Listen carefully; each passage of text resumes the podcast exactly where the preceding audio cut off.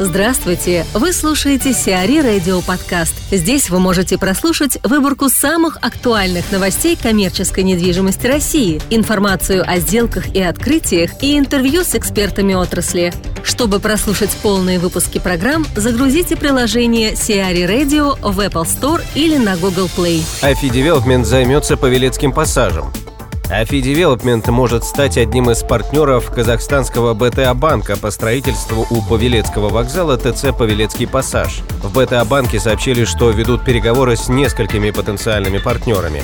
Среди претендентов на участие в строительстве ТПС «Недвижимость» контролируемая Игорем Ротенбергом, Александром Пономаренко и Александром Скоробогатько. Также банк рассматривает возможность привлечения fee-девелопера. Сейчас Леджи оформляет документы, необходимые для начала строительных работ.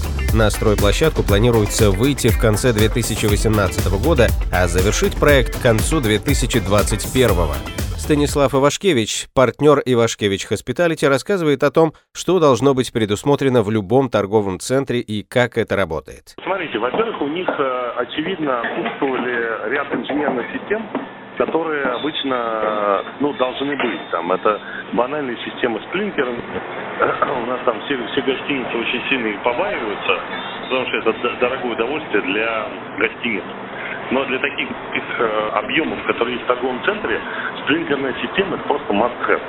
То есть, что такое сплинкерная система? Это вот эти вот ороши, орошатели такие стоят в потолках. А система работает в автоматическом режиме, и она срабатывает при повышении температуры. То есть, если бы в кинотеатре, вот как они рассказывали, ну там сначала уже пошел дым, потом уже, видимо, начал туда проникать огонь, если бы там сработала спринкерная система пожаротушения, э, там это все залило в воду, и ничего бы там такого.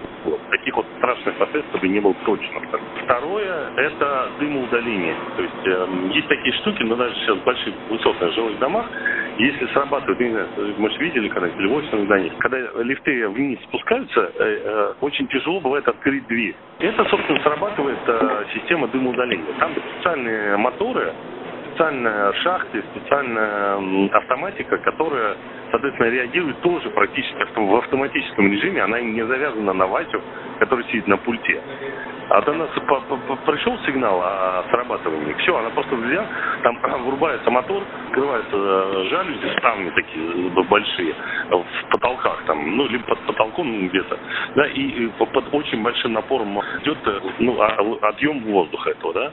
Причем они рассчитаны там на очень высокие температуры, то есть этот вентилятор может через себя там пропускать там, ну, не знаю, там 300, 400, 500 градусов спокойно абсолютно дыма. Этими системами они оснащаются, помимо там коридоров и вот таких сложных помещений, типа того же кинотеатра, еще и лестница. И они даже называются там лестница с подпором воздуха. Вот, соответственно, уже, если бы сработала либо одна, либо другая система, а, уже было бы меньше, меньше проблем, потому что, по, по, по крайней мере, а, с дымовым подпором люди могли бы эвакуироваться, и не было вот этого резкого, серьезного задымления, и плюс, соответственно, отправления людей. И это самое примитивное, как бы, что может быть, и самое простое, потому что это, ну, это там гофры, либо это воздуховоды, э, каналы, которые просто под потолком соединены с большим, с большим вентилятором. Все. Сплинкерная система чуть сложнее, это обычный, ну, называется даже сплинкерный водопровод. И, соответственно, у него э, там, ну, условно, обычная водопроводная труба, 10-15 какой-нибудь там диаметр, вот, которая соединена между собой и соединена вот этими вот э, грибочками такими, орошителями. Попадает огонь, ну, там, открыть огонь, там, не знаю, просто увеличение температуры, она взрывается, и под давлением вода начинает течь. При этом э, из-за изменения давления срабатывают моторы, которые тоже в автоматическом режиме, не, не, от, не зависит ни от какого Васи, начинают работать. Все. Вот это как бы самое-самое такое часто э, применяемое. Дальше уже идут вопросы сложнее, потому что у нас не умеют пользоваться системами дверями антипаника, потому что у нас, ну, видели посты, когда mm-hmm. люди, э, все эти антипаники двери, они их э, закрывать на замки. Зачем их закрывать, непонятно, потому что они односторонние.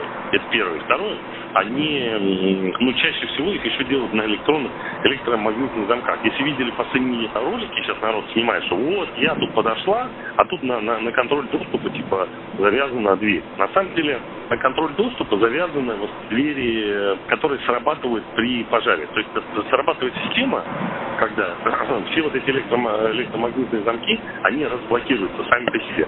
Тут уже да, тут может быть э, система защиты от дураков, и возможно, что подтверждение этого сигнала, оно должно быть э, вручную сделано каким-нибудь там диспетчером.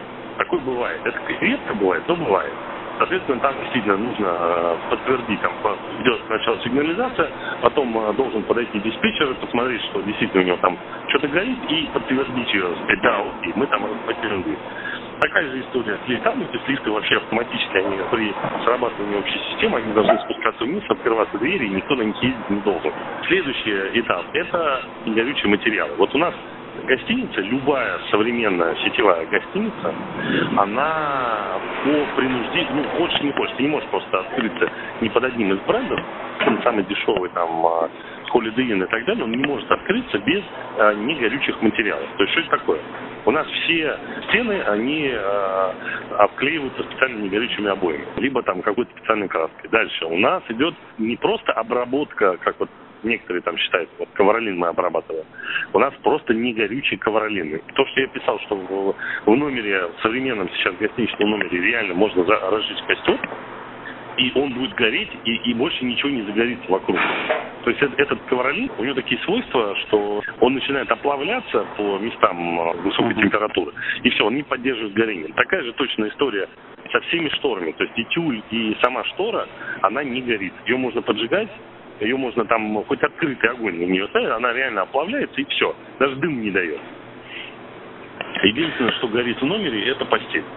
И, собственно, э, над постелью и в районе постели устанавливается там наибольшее количество всех там дымовые датчики, термодатчики, э, сплинкеры и т.д. и т.п. Есть такие штуки, как эм, безопасные карманы. Допустим, для того, чтобы эвакуировать э, инвалида на коляске, он должен запереться в специальном кармане. Вот этот карман, он оснащен пожаростойкой дверью, которая может а, а, держать открытый огонь в течение часа. И, соответственно, есть всякие противопожарные карманы, противопожарные двери, uh-huh. а, и все вот эти двери, которые стоят на путях эвакуации, они рассчитаны на что? Что человек, который через них эвакуируется, то есть он, грубо говоря, бежит, бежит, бежит, он э, толкнул эту дверь антипаникой, вот эту вот клавиши, да, дверь распахнулась в одну сторону, дальше она автоматически доводчиком закрывается и наглухо герметично блокирует эту зону. Здание, если его правильно проектировать, оно всегда э, закрыто на сегменты. Более того, когда в гостиницах делают, допустим, стояки, но они же делают стояки там с одного этажа на другой, там снизу вверх они идут, их специально запенивают вот эти щели, которые образуются. Ну, труба пошла, да, и у нас там щель. Вот у нас даже в жилых домах такое не делают. А в гостиницах мы это все запениваем. Специальная красная пена такая, которая тоже не горит. Она прям держит а, реально огонь. Значит, дальше. Система оповещения, которая тоже, как они говорят, она не сработала. Значит, э, в нормальных э, домах э, Лондона система оповещения тоже имеет полностью автоматический режим. Там включение ручного режима – это механическое движение. То есть тебе нужно, чтобы Вася подошел и реально физически включил себе вот этот ручной режим. Угу. Значит, и он должен выключить э, вот эту систему оповещения, в которой уже записан голос о необходимости эвакуации и так далее. То есть это тоже это некая механическая работа. Это прям нужно нарочно делать. Система оповещения имеет тоже определенные хитрости, потому что она помимо специальных сигналов, она в э, больше там 50 децибел выдает сирену, плюс она говорит, куда нужно бежать. И помимо всего прочего, провода которые держат, э, ну, которые между собой соединяются, там специальный провод шириной там с палец, они держат больше часа открытого огня, представляете? Угу. То есть она, там все умрет, а эта система, она будет работать. Система подсветки. То есть есть э, система пожарного освещения, которая вообще э, должна работать автономно от всей остальной системы освещения в здании. Почему люди не могли выбраться? Потому что у них тупо просто вырубился свет и все, насмерть. И ничего у них не включилось. Такая же то же самое. Эта система, она включается автоматически, потому что там стоит реле, которое э, контролирует напряжение в системе освещения. Вот, вот если вы посмотрите все эти единички, они все на светодиодах, и они все практически автономны, они еще и с батарейкой. То есть у них помимо того, что к ним идут какие-то провода, там э, не сильно высоковольтные, потому что там чаще всего даже 12 вольт идет, они еще и э, имеют возможность параллельно там жить э, своей собственной жизнью еще там порядка там нескольких часов просто сами по себе за счет батареи. Вот наши все э, дебилы, они вешают эти направления эвакуации на уровне там выше головы и уровне головы. А в иностранцы, все умные люди, они подразумевают, что ну, дым имеет свойство, он, в общем-то, находиться сверху, а не снизу. И поэтому человек, когда он э, находится в помещении, задымленном помещении, ему проще упасть на пол и ползти, тогда он будет э, в незадымленном пространстве. Так вот, иностранцы, умные люди, они э, все эти подсветки и направления к эвакуации, они действуют э, там 20, по-моему, или там 30 сантиметров от пола. 20-30 а, сантиметров это нормально или все-таки лучше, как вы думаете, на уровне, там, допустим, пояса? Ну, где-нибудь полметра. Ну, смотрите, на уровне пояса там уже ничего не видно. Ну, уже все, Поэтому, да, да это, уже, это, это уже не видно, потому что при полном задымлении, ну, э, физика так э, работает, угу. что угу. при э, густом задымлении все равно на уровне пола все равно существует бездымное пространство. Оно не очень большое, но оно там есть. И поэтому при серьезном задымлении обычно нужно падать на пол и ползти по полу. Во-первых, ты не задохнешься, во-вторых, ну, ты будешь видеть, куда ты ползешь.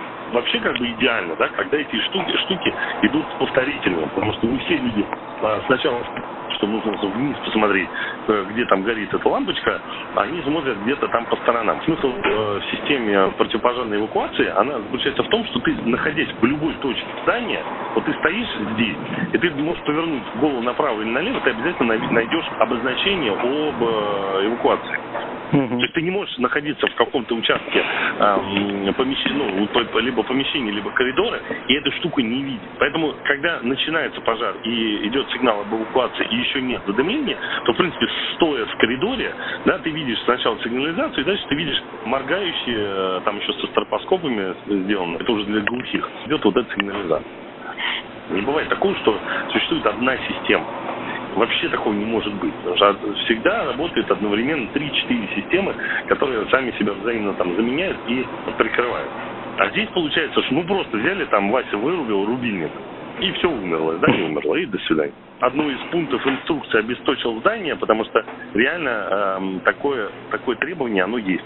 Mm-hmm. То есть ты действительно должен обесточить здание в случае, если там э, ну, происходит возгорание. Такой, так, такая инструкция есть. Но там помимо этого пункта есть еще 50 пунктов, которые он должен знать. Должен включить аварийное освещение, должен вывести людей, он должен включить э, там оповещение, он должен э, включить какие-то системы и вообще предпринять хотя бы там какие-то попытки для подавления огня. Потому что все равно есть гидранты, никто их не отменял. Есть там огнетушители, в конце концов, даже сотрудники этого батутного центра. Понимаете, ну то есть это там, получается, вообще никого не должно было быть в этом батутном центре, чтобы они не заметили, что у них полыхает эта фигня, соответственно, они не знали, где у них лежит огнетушитель, он у них был вне зоны доступа, они просто взяли и срулили оттуда. Это комплекс э, таких вот э, факапов, которые, конечно, ну он просто необъясним. Если мы возьмем торговые площади, у которых там по 6, по 7, по 8 метров потолок, Угу. Там можно, я не знаю, там э, Боинг разобрать и туда подвесить, понимаете? А уж тем более провести там э, трубу э, с течением там какой-нибудь там 15-20 сантиметров. Сделать э, спринклерную систему, сделать дымо дымоудаление, приточку и так далее. Я не говорю, что это супер просто, и это вообще ничего не стоит. Это, конечно же, стоит каких-то денег, но, знаете, вот мы тут тоже недавно там про гостиницу говорили с одним потенциальным инвестором. Он говорит, вот давайте мне там экономику, допустим, да. Мы говорим, ну вот смотрите, вот у нас экономика, ну она такая плюс-минус, ну сколько у вас плюс-минус? Я говорю, ну вот позитивно это там, условно, 6 лет окупаемости, там 7 лет окупаемости. Ну там нормально это 10. Ну, то есть, он говорит, ну, окей, ну, что там, ну, год-два. Вот то же самое здесь, понимаете? То есть, вот этот инвестор, который построил и там, не знаю, там, оснастил, переделал это здание, у него разница в Э, в инвестициях, э, ну, правильных инвестициях и неправильных инвестициях, она бы составила там, ну, условно, год окупаемости, а лишний один год окупаемости этого проекта всего. Угу. Понимаете, тем более учитывая то, что он здание вряд ли покупал, потому что он его переделал, это было его собственное здание. И фактически он просто все сайдингом там отделал, нарезал помещение, э, пригласил арендаторов и посадил. Он вообще ничего не делал. Это такая, знаете, это вот гипер, гипер э, лень и супер жадность. То есть ты мало того, что ничего не сделал, ну что он сделал? Ну он нарезал эти помещения, поставил перед ними перегородки, он поставил там какие-то там четыре эскалатора, которые не, потом перестали работать. Что, что он еще такое делал? Все остальное были делали арендаторы. Но это совсем, понимаете, это вот Ну, такая супер лень. Отсутствие совести и всего остального.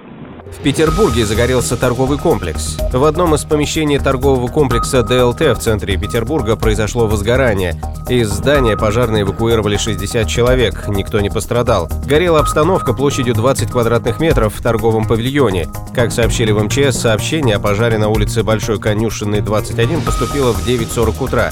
На ликвидацию пожара потребовалось 7 минут. Торговый комплекс ДЛТ – это бывший дом ленинградской торговли, являющийся старейшим универмагом северной столицы. Комплекс расположен в шестиэтажном здании площадью 32 тысячи квадратных метров. Immochan Россия усилит направление экспансии. Компания «Immochan» усилила генеральную дирекцию российского офиса. К команде международного девелопера присоединился Андрей Чмутов, ранее работавший в ГК «Торговый квартал» и возглавлявший компанию «Торговый квартал Development». Андрей назначен директором по экспансии и будет непосредственно заниматься развитием портфеля девелоперских проектов «Immochan Россия» в соответствии с утвержденной стратегией. Также он войдет в состав Совета директоров компании в России. Андрей имеет более 12 лет опыта работы на рынке торговой недвижимости. Места массового скопления застрахуют отдельно. После трагедии в Кемерове в России может появиться новый вид страховых полисов. Всероссийский союз страховщиков направил в Комитет Госдумы по финансовому рынку предложение ввести в России страхование ответственности собственников мест массового скопления людей. Потенциально под такое страхование может попасть примерно 400 тысяч объектов. Цена такой страховки может варьироваться от 1-2 тысяч до нескольких сотен тысяч рублей, в зависимости от количества людей. Ежегодные сборы страховщиков от нового вида страхования вряд ли превысят 6-7 миллиардов рублей. Предполагается, что торговый центр нельзя будет ввести в эксплуатацию, пока его собственник не застрахует свою ответственность перед третьими лицами. Сиари Радио. Эксклюзивные рубрики «За и против», «Ноу-хау», «Ремейк», «Новые форматы». Слушайте в полных выпусках программ в приложении Сиари Radio. Приложение доступно в Apple Store и на Google Play. Более подробная информация на сайте siari.ru slash radio.